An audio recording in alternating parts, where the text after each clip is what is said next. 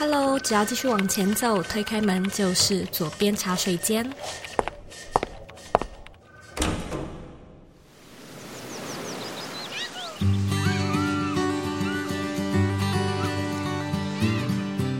你现在在收听的是左边茶水间第两百一十一集。我们今天呢，邀请到的节目来宾是《负能量周记》的共同主持人关韶文。关关呢，过去是完全娱乐还有 ET Today 星光云的网络媒体娱乐线的记者。那他现在呢，转职成为主持人、YouTuber，还有通告艺人。曾经呢，出过单曲，更在二零二零年被评选为爆红 YouTuber 第六名。那我一直都认为呢，关韶文是一位 超级适合在演艺圈工作的综艺咖。那今天呢，我们同样会把风趣好笑的氛围带到节目现场。如果呢，你是一位很有表演欲，而且渴望有观众、有舞台的人，我相信呢，今天这一集的节目非常适合你来收听。因为我们不只会聊聊关关，就是关韶文过去从高压的记者身份转职成为全职 YouTuber 或者是艺人的故事，那也会跟你分享他的新书《不要羡慕别人花开的早，要》。努力让自己花开的好。如果呢，你想要收看今天的文字稿，你可以直接在网址上输入 zoyk 点 co 斜线负能量周记。准备好了吗？让我们一起欢迎今天的来宾关晓文。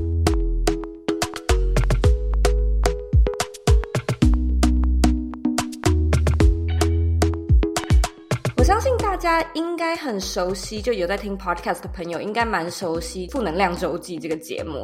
关关最近呢，就是出了一本自己的第一本书，书名有点长哎，要不要念一下？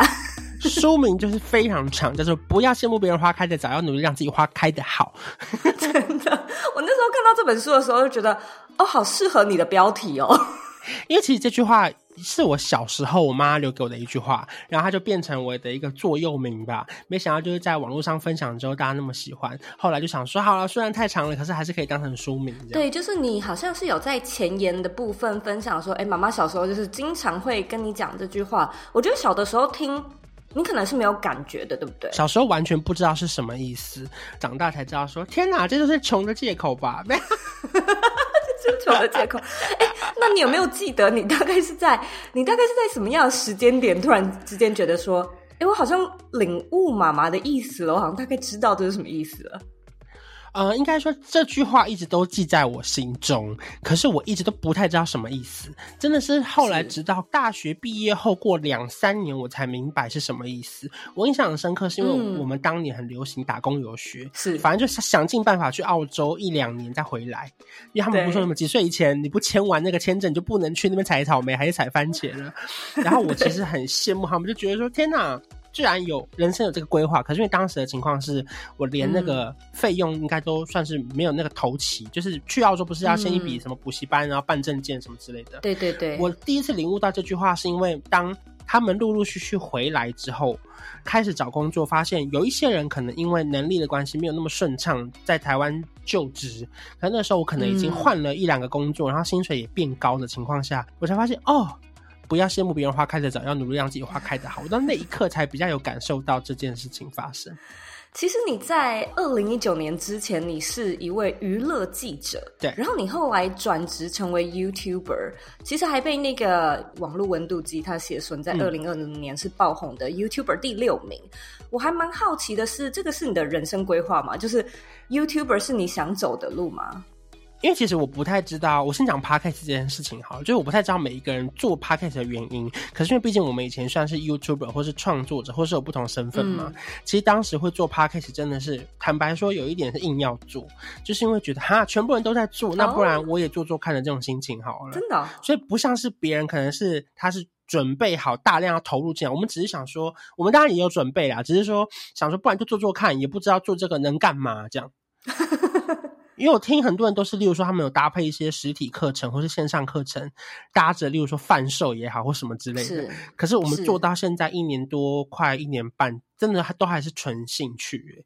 就，可是我觉得其实你也可以看得出来，就是台湾人在 Podcast 收听习惯上面有蛮大的改变。例如说，可能二零一五、二零一六年在台湾就算是有 Podcast 了，只是都是什么听英文节目啊、学英文啊，或者听新闻啊、科技等等之类的。一刚开始，二零一八年我开始的时候，我觉得那时候的 Podcast 都是学习型节目。嗯，就是干货很多，大家在上面学东西。然后是直到大概二零二零年，其实就差不多是你进入的那个时间点，我明显的感受到台湾人听 podcast 从原本学习性质变成娱乐性质居多，就是从干货变成干花啊！真的，的确就是。所以你说刚刚一开始被讲到说，你说票选到那个什么爆红 YouTuber 嘛，对不对？我就觉得哇，这一路都不在我的规划内，包含开 podcast 也是。其实有在书里面写啦，包含像王心凌啊、曾之乔这些知名的艺人都是你的推荐人，就有在知道说，哎，其实你小时候蛮喜欢追星的。那后来你走娱乐产业去当娱乐记者，我觉得也也 make sense，就是好像也是一个蛮适合你的职涯道路。不过转职成为 YouTuber 是你想做的事情吗？其实说真的，那个时候我也没有想要当 YouTuber，可是我知道这个世界在干嘛，因为我从电视台到新媒体都是做娱乐产业嘛，然后我就一直有觉得，哎，好像时代在变。例如说，电视开始没有人看，大家开始看网络。嗯，你最有感觉吧？即便是网络新闻的主流媒体，也开始没有人看了，大家才开始去看 YouTuber。或是听 Podcast，我才觉得说，哎，我们好像得做点什么来做改变。只是因为刚好很幸运的时候，在大学的时候，我是会剪片的，然后我也是会拍片的，嗯、所以我觉得这些东西对我来说不难。可是我只是一直希望我在做的事情是有观众的，所以后来才想说，好，那不然就做做看吧，这样。嗯，然后就哎，莫名其妙就爆红了。就是刚好在一个对的时间点吧，因为很多人会问我们说，现在还适不适合拍 YouTube？我们都会跟他们说，其实现在市场真的很饱和，嗯、除非它是一个很特别的，以前没有人做过的事情再进来，不然其实现在的演算法，我觉得对大家来说没有那么好。可是我觉得你的个人特质也很加分，就是像尤其我在看你的书的时候，我觉得从字里行间就可以知道，然后大家也都说你很好笑啊，或者你很有自信，你很大方啊。甚至我听到了一个最我觉得最有趣的是 你以前的影片，嗯、然后因为你是记者嘛，所以你就是要访问采访艺人，就是会有艺人说：“哎，这个人就这位记者脸皮也太厚了吧？就是还逼我们唱歌，叫我们做一些很尴尬的事情，可是就觉得很可爱。”我觉得应该是记者这个身份，他或许可以让你厚脸皮一点，就是你有一个名义去访问对方，可是。大部分的人就，我现在想象，假设我是记者，我可能也不是那么的有自信，然后我的访谈能力可能也没有办法，就是跟艺人，然后他可能比较高高在上这样子，很自然，像朋友一样，就是请他做一些搞笑的事情。所以我也想要请你分享一下，就是你自己觉得你在做这件事情的时候如此的自然又有自信，是不是有什么特别的个人特质有关呢？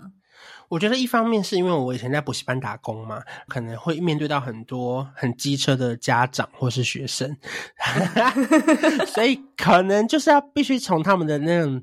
对话之中找出那个盲点，才能说服他说，例如说要来这边补习啊，或者是不要退钱呐、啊，嗯、不要去别的补习班上课。因为那个时候可能是因为这样累积出我，嗯、我蛮会听懂别人字里行间的意思。然后再加上因为我本来就很爱看电视节目，所以我可能也算是从小就做了很多功课。所以每次在访问这些大家所谓的明星艺人的时候啊，哎，如果他们回的答案都是以前讲过的，我就会立刻发现，就会在追问的。比较深入，所以后来才会发现哦，原来我做的访问可能跟别人比较不一样，也可能是因为我觉得自己做的功课比较多，所以访出来的东西也会比较有火花吧。对我来说是这样。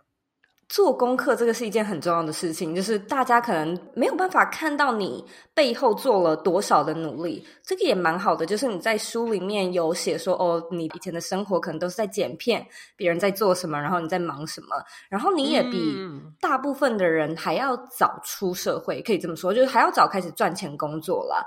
但是现在我们看你，可能就会觉得，哦，关关其实年纪也很轻，然后就很成功，在网络上也很有名气，可能大部分人就会觉得。啊，人生胜利组。可是我在想，你过去的那些努力，就是你每一个阶段的时候，我想要知道你时时刻刻都很清楚这就是自己想要的，然后想要的就全力以赴的去拼吗？还是你其实也不太知道，就是迷迷糊糊，但就反正这是我的工作，我就尽全力的做。其实这问题蛮有趣的，因为我现在回头看以前每一个阶段的我自己啊，我都觉得当时好迷糊哦。可是每一个那个 当下，我都觉得我超清楚我在干嘛的，所以我也不确定十、哦、十年后我回来看我现在会不会其实也很迷糊。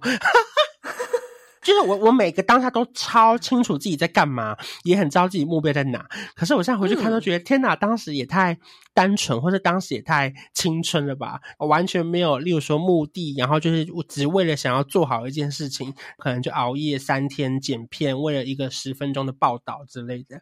所以我觉得主要还是一开始真的是因为我把我很喜欢的事情当成工作，在工作上真的我也不求赚大钱，或者是得到什么样的回报，我就觉得我要拍出一个。一个好笑的影片逗乐这些明星们，对我来说，我觉得是我自己觉得很有成就感啊。我觉得也很厉害的事情是，你有那种傻劲吧？就是好像有一个小小的目标，那我们就拼了，然后也不太管其他的各式各样的挫折。我有一直很好奇哦，就是好像王心凌吧，他就在他的推荐序里面写到说，你就是那个王心凌后援会会长这样子，就是从头帮到尾。我一直很好奇，就是那时候的你大概几岁？然后你是什么样的一个契机之下，觉得说我想要成立这个有点像是后援会的东西？其实那个时候应该是国中、高中吧，严格来说也不算是我成立的，因为我就是在那个后援会，有点像奇摩家族，你知道吗？那个年代，知道，就是喜欢一个明星，有点像是现在的 IG 或是粉丝专业。可是以前没有这种东西嘛，然后以前奇摩家族就是会聚集很多粉丝在那边，嗯、当时只是觉得那个家族里面的新闻报道或者是活动的行程整理的很乱，可是我本身是就是很要求那个排版跟美感的人，所以我就会帮他整理说好几月几号他会出现在某个台北签唱会，几月几号什么台南签唱会，然后每天会帮大家整理说今天联合报的新闻、中国时报的新闻或者自由时报有哪些新闻这样。一开始只是单纯的分享跟排版，直到有一天我记得好像是。他们要去考高中跟考大学，因为我前面有一两个前辈这样，oh. 然后才问我说要不要当副家长.就有点像是干部。然后而且没有钱哎，他就只是一个荣誉感。对，考高中就过三年嘛，过了三年之后，那个人又要去考大学了，变成是全部的干部里面都在考试，那就剩下我一个年纪比较小的，oh, 所以他们就说：“哎，那要不要把你升为家长？”我就想说：“哦，好啊。”那是账号密码来啊！我就觉得也蛮有趣的，就是要帮忙整理很多有的没的。然后呢，例如说，如果有什么消息的话，也要跟大家联络这样。所以你从这个时候就蛮发现自己蛮有记者魂的耶。对耶，其实其实这样讲也真的诶，就那时候就很爱收集各家的资料，然后可能明明同一篇新闻，我会去搜集每一个网站，看他们写的有什么不一样，或者这个记者是谁写的。哇！然后后来确实在毕业入行之后，认识很多同业，所以觉得哇，他就是当时写哪一篇报道的那个人呢？你觉得当了记者这个职业，你当了几年？然后这个跟你想象中相似吗？我当了应该有快六年的时间吧，嗯，比我想象中的还要累蛮多的。因为我刚开始进入这行的时候啊，后来确实是因为即时新闻的兴起。以前可能大家就是，例如说我今天采访完截稿，然后慢慢的去求证、看排版，隔天印成报纸，这是我们在学校学的事情。可是因为当我们这个年纪在转变，后来我们变成即时新闻的时候，我们前辈就形容说，现在很像是那种每个记者都在参加那个快问快答的选秀节目，谁先看到谁的脸书，然后谁就可以去立刻把它图片下载下来，发一条即时新闻说啊，今天谁什么周杰伦什么生第三胎，或者是谁谁谁什么确诊，这样现在可能每一天都要看谁先看到新闻，然后谁先按铃抢答，谁先发稿，就比快的对。我觉得以前可能是比内容，那是不是你们也少了很多时间求证？我觉得确实是啊，很多时候真的是你会觉得要不要先送出再来改，因为有时候 APP 推播你慢一分钟，慢苹果日报一分钟，你就是被主管约谈。哦天哪，就会觉得说为什么你动作比别人慢？明明大家都是看一样的 IG，同样的脸书，为什么他们找到经纪人？所以有时候真的很逼不得已的情况下，真的是先出再说。可是，就我觉得跟以前学校学的可能有一点违背。可是，我觉得，嗯，可能时代在改变吧。就是我们必须要学会这样的战斗模式，才可以在这一行求生存。其实我之前有访问过一位记者，就也是记者，来到左边茶水间，然后他也有形容，就是记者一天从头到尾几点起床，到最后就是最后一刻睡觉，可能晚上半夜两点都大概在做什么，嗯、所以我可以理解是非常辛苦的。但嗯，应该说你是我直到现在访问过，我觉得最有当记者的料跟当记者特质的人。你认为你自己适不适应那种节奏这么快的生活呢？我觉得，因为可能加上我个性，然后我又是母羊座，就其通常啦，他们叫我干嘛，我都可以干嘛，就是我都做得到，只是我要不要做而已。嗯、之前我在 IG 跟书里面有分享过一句话，我自己很喜欢的一句话，就是说，呃，手上每一件不喜欢的事情啊，都是为了要做以后更喜欢的事情，因为我觉得在工作里面一定有。很讨厌的时候，例如说，有时候要去殡仪馆待一整天，有时候在急诊室看那个人到底有没有出来，哦、就是你会觉得哈，我为什么要来这边？会不会有很多晦气或是病毒？尤其像现在这种情况。可是我知道，因为这个媒体可能是大媒体，那他的影片有人看。那我最喜欢做的其实是做好笑的访问的游戏影片，然后把那些明星弄得疯疯癫癫的，然后不受控，这是我最喜欢做的事情。可是我知道，身为一个很大的媒体，可能它有一定的流量的压力。如果你的新闻没有多少人看，可能你的网站就会下滑，下滑之后可能没办法导流之类的。所以我觉得这也是我自己的选择，嗯、因为我知道有一些比较看似清流的媒体，它可能看的就会没有那么多。嗯，也可能因为它业务量关系，官网的什么流量不够，有几年可能很快就会收掉。所以我觉得、嗯、哇，这可能是自己的选择，必须要承担了。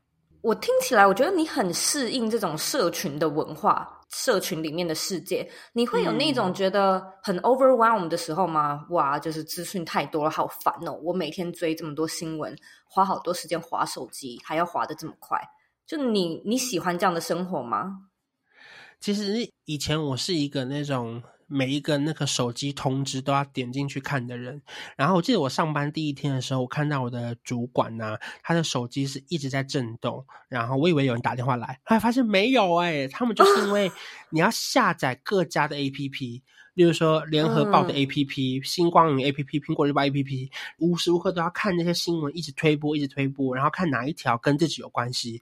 我所以跟自己有关系，就是因为像我们是负责唱片线，嗯、只要上面推播别家是写说哪一个歌手，假设他 maybe 分手或是出车祸或怎么了，嗯、我们就要立刻跳起来处理相关的后续。即便我可能人在脚底按摩或是吃麻辣锅，我都要立刻开电脑。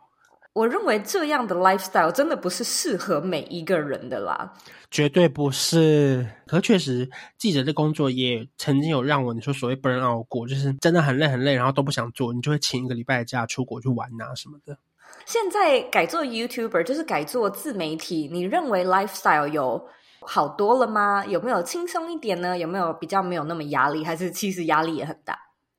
我觉得压力也很大，可是如果硬要讲的话，其实以前的工作真的是最累的，因为以前的时间是被别人控制的，可能几点要去跑记者会。可能一点从台北市，两点跑到南港，三点又去内湖，就是他每天都要骑机车跑来跑去。可是现在至少啦，至少时间上我比较能够调配。不过当然压力也一定有很多压力，因为我觉得现在我们的工作啊，比较不像是一个职业，嗯，我觉得我们很像是一个身份，嗯嗯，他这个身份你没有下班的一天，就是你无时无刻都必须要好好的展现啊、经营啊，或是维持自己的形象啊。我觉得这个有时候真的是压力比较大了。那我们来聊聊压力大的时候，或者是在职涯上面有低潮，甚至是挫折的时候，which 每一个人都有嘛。那关关你会怎么样去调试，跟怎么度过呢？现在的话，可能就会种种植物啊。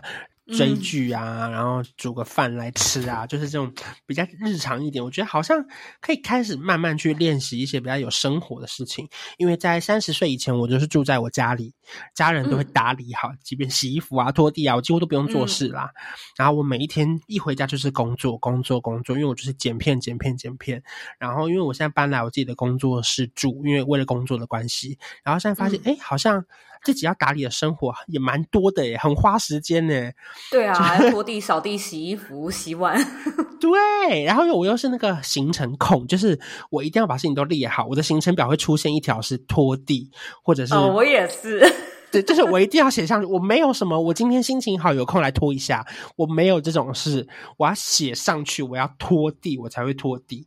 我觉得这蛮好笑的，因为这个完完全全就是我开始 podcast 的契机。就以前我也在台湾，嗯、然后我也跟家人住，然后同样的家人也都会帮忙洗好衣服、拖好地，甚至食物也准备好嘛。嗯。然后我是搬到美国之后，我就发现我要花好多时间洗碗、折衣服。可是手在忙，可能眼睛也正在煮菜，在看东西，所以我才换了一个东西，叫做 podcast。真的，就那个时候，大概二零一六、二零一七年搬到美国，你才会觉得哦，有这个，有这回事哦，有这种东西，好像也蛮适合我的 lifestyle，因为我要做很多家事。因为以前刚开始听到 podcast 的时候，我也想说，我就是要看影片呐、啊，哪有时间只听声音啊？后来发现没有诶、欸、多的是时间呢、欸、真的，你们修剪一个植物，然后去洗个衣服，爆出来还要烘干，哎、欸，这全部都很搭配 podcast、欸。没错，我在想，我的我们的节目应该有很多很多人都是一边做家事一边听。来，你现在是不是在洗衣服？你现在听到一半是不是开始手发抖？他说就是我，对，就是你。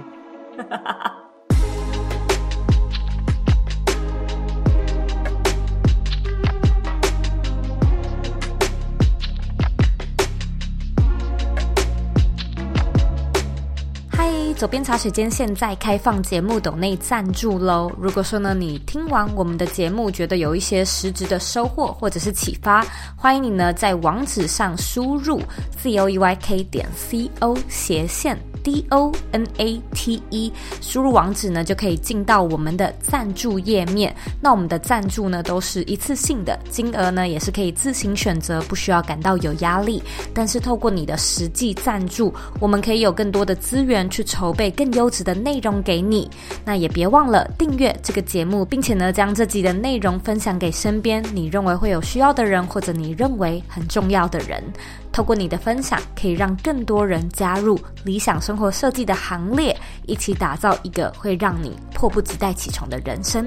广告结束。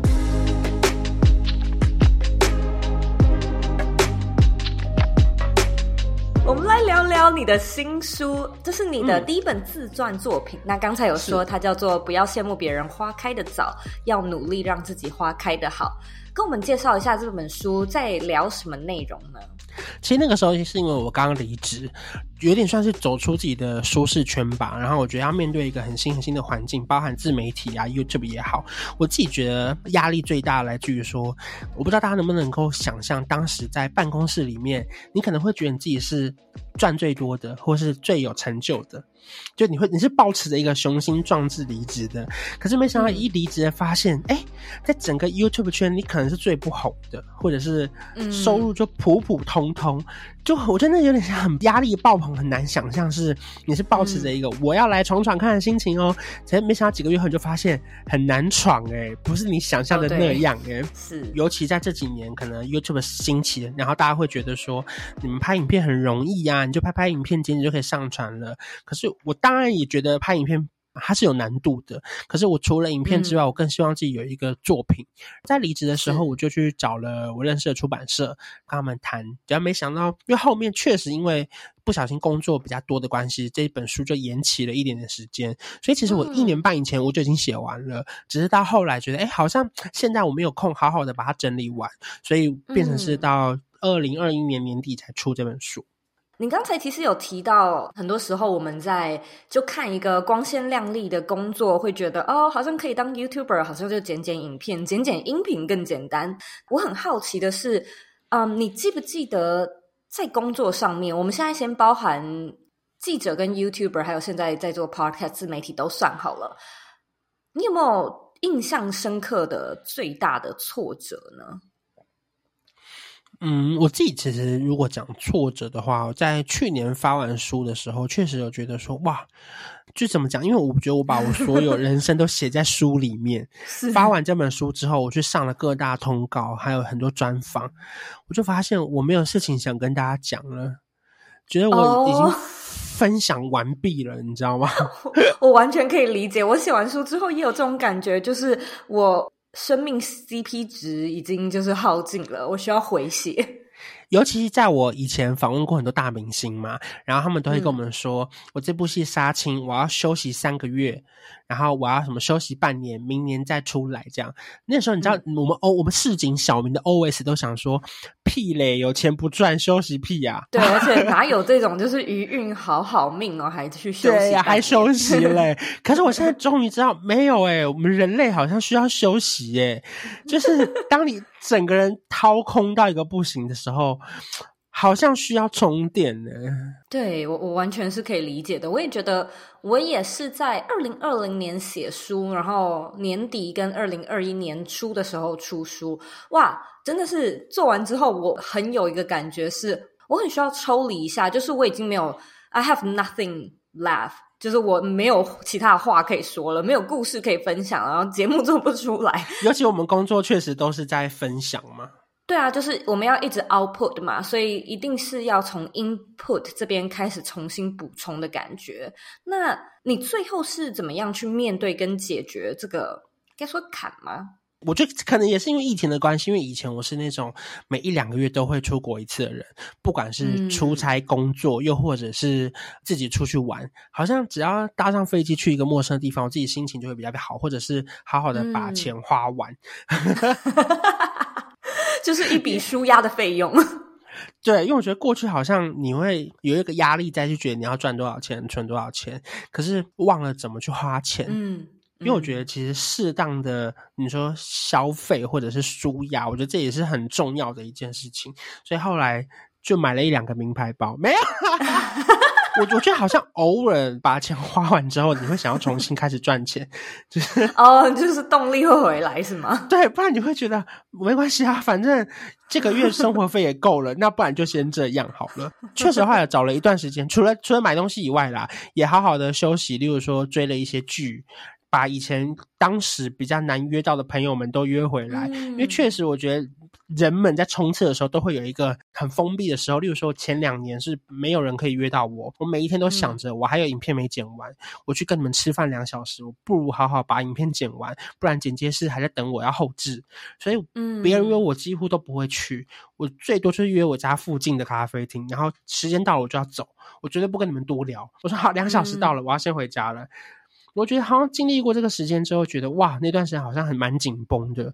后来才学会应该要好好的重新安排自己的时间。嗯、例如说，可能像现在，除了自己住之外，我很希望可以有周休二日，因为以前的六日我全部都拿来拍影片，嗯，因为想要一到五去接外面的工作，所以六日才拍自己的东西。嗯、觉得啊，六日这些东西没钱，那我就假日拍。后来发现好像不行诶、欸，会很紧绷，所以我现在可能就希望可以一个礼拜要休到一两天这样。哦，这个我超级有感的，因为我做茶水间，就是做个人品牌四年。嗯、前一两年的时候，嗯、我的 lifestyle 跟你很像，就是别人约我也几乎都觉得我没有时间跟你出去。平时那个时候我还有正职，所以我很相似，就是我是类似用那个业余的时间啦，副业的时间来经营茶水间，所以那就是周休嘛。我是直到去年的年中吧，我才开始。执行所谓的周休二日，真的，我就是假日也不开电脑，然后手机也尽量不看。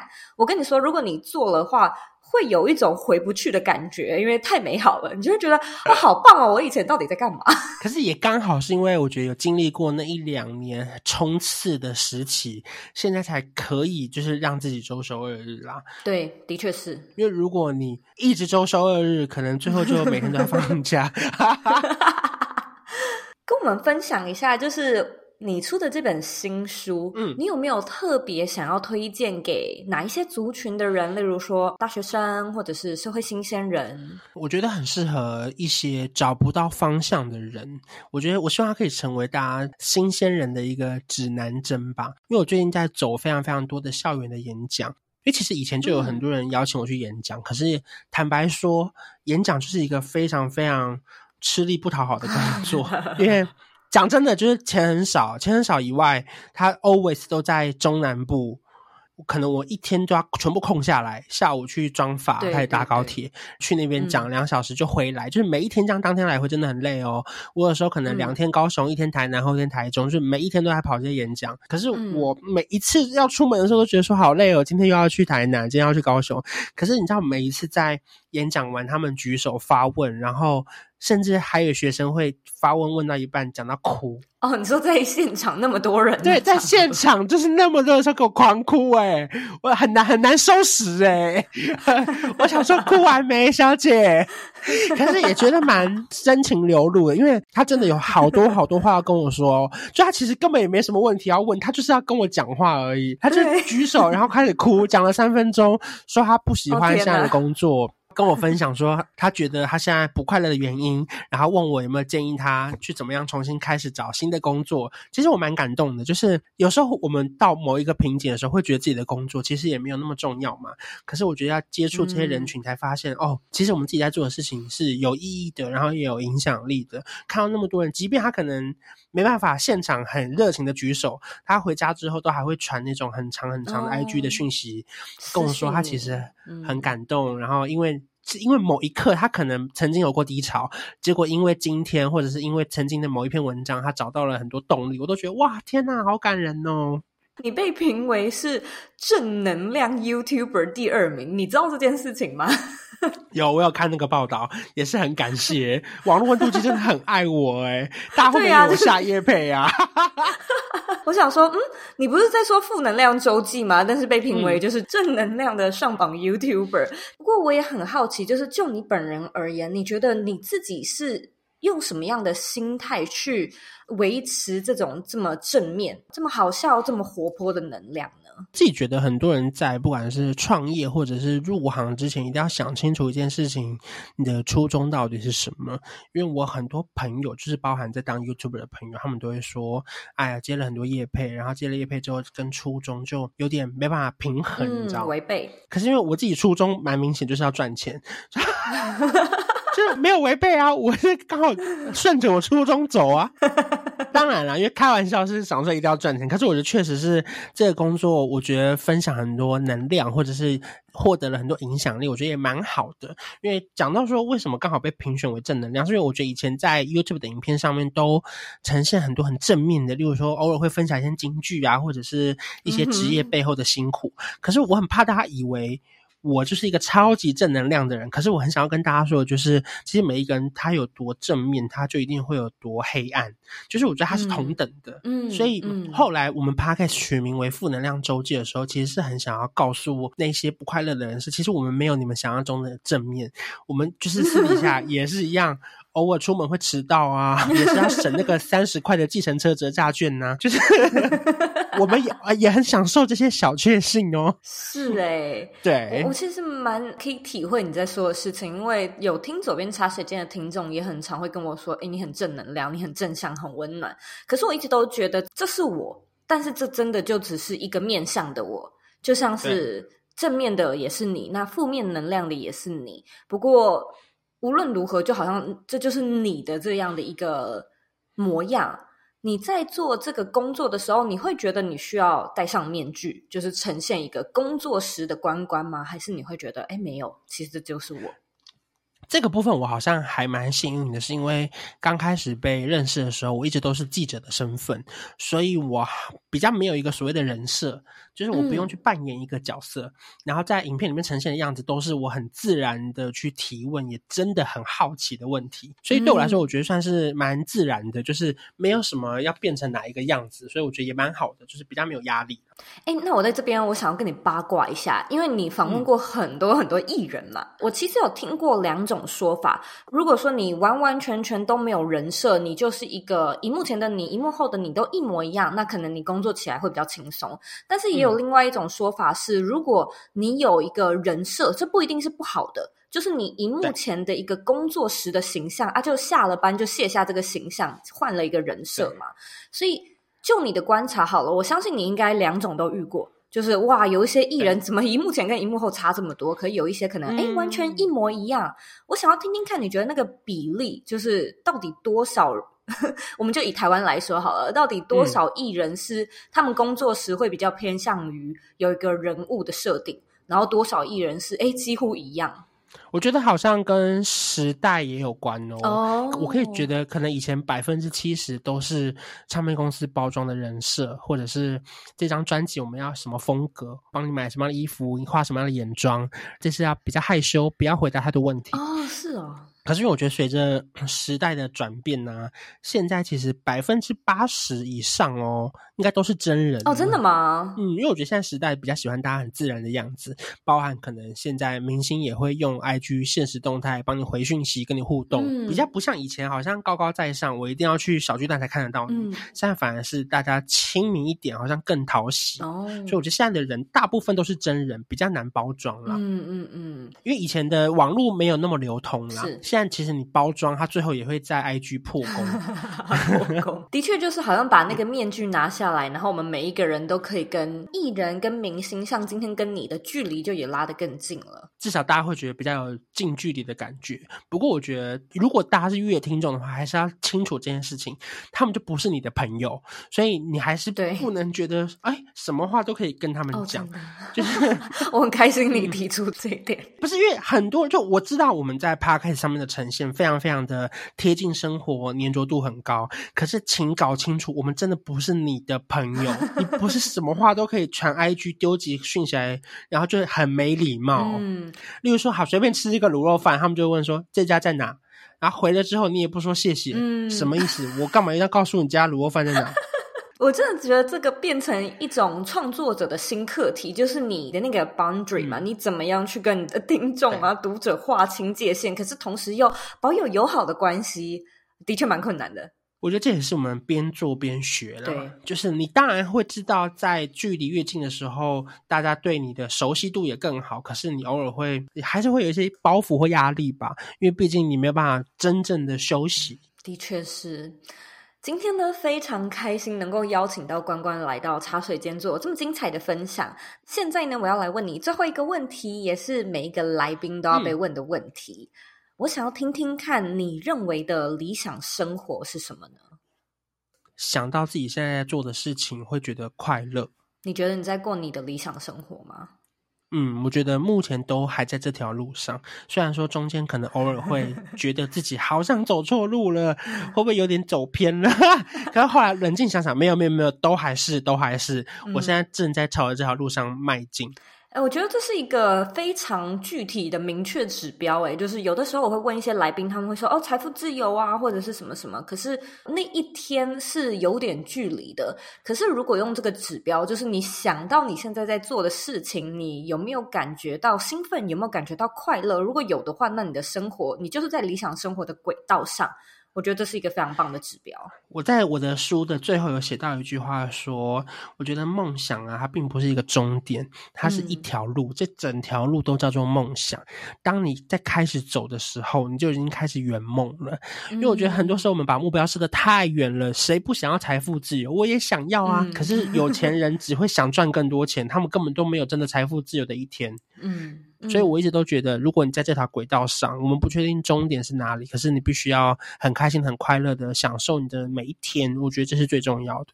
非常谢谢你今天的受访，我跟你聊得非常的开心，也希望之后回台湾有机会见面呢。搞不好到时候我可以去上负能量周记，分享我的隔离时的负能量。好啊，到时候再来玩。真的祝福你，也祝福你的新书大卖。谢谢。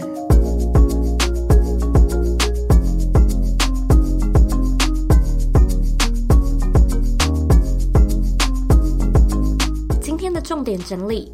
一关关表示呢，自己过去是一位追星族，从小呢就很爱看电视，爱跟风，follow 明星艺人的生活和八卦。那大约呢，在国高中的时候加入了奇摩家族的王心凌粉丝后援会，因为呢觉得家族里面的排版跟资讯很混乱，所以呢就自告奋勇的开始帮忙整理消息。那也从中呢奠定了自己对于媒体传播和演艺事业的兴趣。有许多学生或听。众呢会来问我说：“诶，我到底要怎么样找到自己的热情？我对任何事情都不想做，也不感兴趣。”那其实呢，我们就是要从像关关的这种很简单的小地方开始观察，那些呢你愿意自告奋勇，甚至做到废寝忘食也不计回报的事情。真的，其实就是你最该投入的主题，因为呢，只要你坚持下去，你就能做出心得，做出成绩，哪怕呢只是明星的粉丝后援会或者非常微小的嗜好，也都有机会发展成职涯，发展成事业。二，提到产业的变化，关关说，他从电视台转战到网络新闻媒体，再从网络新闻平台呢到个人品牌，从素人变成网红，从网红呢再变成。艺人，他真的呢很有感觉，就是时代在改变。例如即时新闻就是一个很好的例子。以前记者呢可以在当天就是新闻截稿后，慢慢再来求证，再送出内容。但是现在的生态呢却变成就是在比速度，让许多记者们产生了就是先送出再修改的习惯。关关说他自己的适应能力很强，也蛮能够面对就是快节奏的生活。在当记者的时候呢，的确经常要面对一些不想做或者是不认同的事情，也比想象中要累很多。但是呢，他始终相信，手上每一件不喜欢的事情，都是为了去做以后更喜欢的事情。其实能不能够达成自己的梦想，很大一部分的因素也取决于你愿不愿意去做。关关说，他回头看过去的自己，觉得自己很迷糊，当时很青春，很单纯，为了梦想就是很。傻的拼命者，但或许呢，就是因为这样的精神，才能够让他离自己的理想生活越来越近。三，最后我们聊到排解压力的舒压方式，关关提到呢，他最喜欢犒赏自己，适当的消费舒压对他来说很有用。那老实说呢，我自己也觉得这是一个蛮中肯的建议。就像呢，我们在做财务规划的时候，也都应该要把娱乐费。规划进去。除此之外呢，和很久没有见面的老朋友叙叙旧，或者是出门旅行，其实也都是很实际的舒压方式。关关说，无论呢在做什么职业，一定都会有压力很大的时候。在这种时候呢，我们更要提醒自己，你的初衷究竟是什么？问问看你自己现在在做的事情有没有让你感到兴奋？或者是快乐，如果说有的话呢，这其实就是理想生活的一种指标。梦想其实是一整条路，而不是一个点而已。所以，当你开始走，你就已经在圆梦了。非常感谢你今天的收听。我们今天的节目其实蛮轻松、蛮好笑、蛮闲话家常的。但是呢，我从关关身上得到了一个蛮好的启发跟灵感。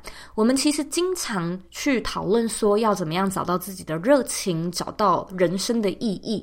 我在教导个人品牌设计课的时候，其实第一步最重要的就是要去厘清你的品牌核心嘛，就是你究竟想要做什么，你究竟对什么事物感兴趣，寻找品牌主题或者是市场商机。某方面来说，就是要去找到那个对你而言有意义。有热情的事情，活在功利主义之下的我们，如果很常因为懒散，或者觉得说啊没有什么回报，也不想浪费时间，因而什么都没有做的话，你其实会失去一件非常重要的东西，那个东西呢，就叫做成就感。你看，我们小时候或者长大之后，我们可能会废寝忘食的为了一件没有钱的事情，就是拼命上网查资料，花自己业余的时间来研究学习。你在这个过程中看似什么都没有获得，有时候可能还要自掏腰包，花自己的时间来去很辛苦的达成这件事。但是呢，你在追求的其实就是所谓的成就感，而成就感呢，也就是在这个过程中被塑造、被创造出来的。如果你觉得自己没什么热情，不太知道自己想要做什么，可以呢，先回去检视你是否从来都没有主动的去追求成就感。唯有啊，主动追求，你才会有机会找到或者是发现自己的热情、自己的使命。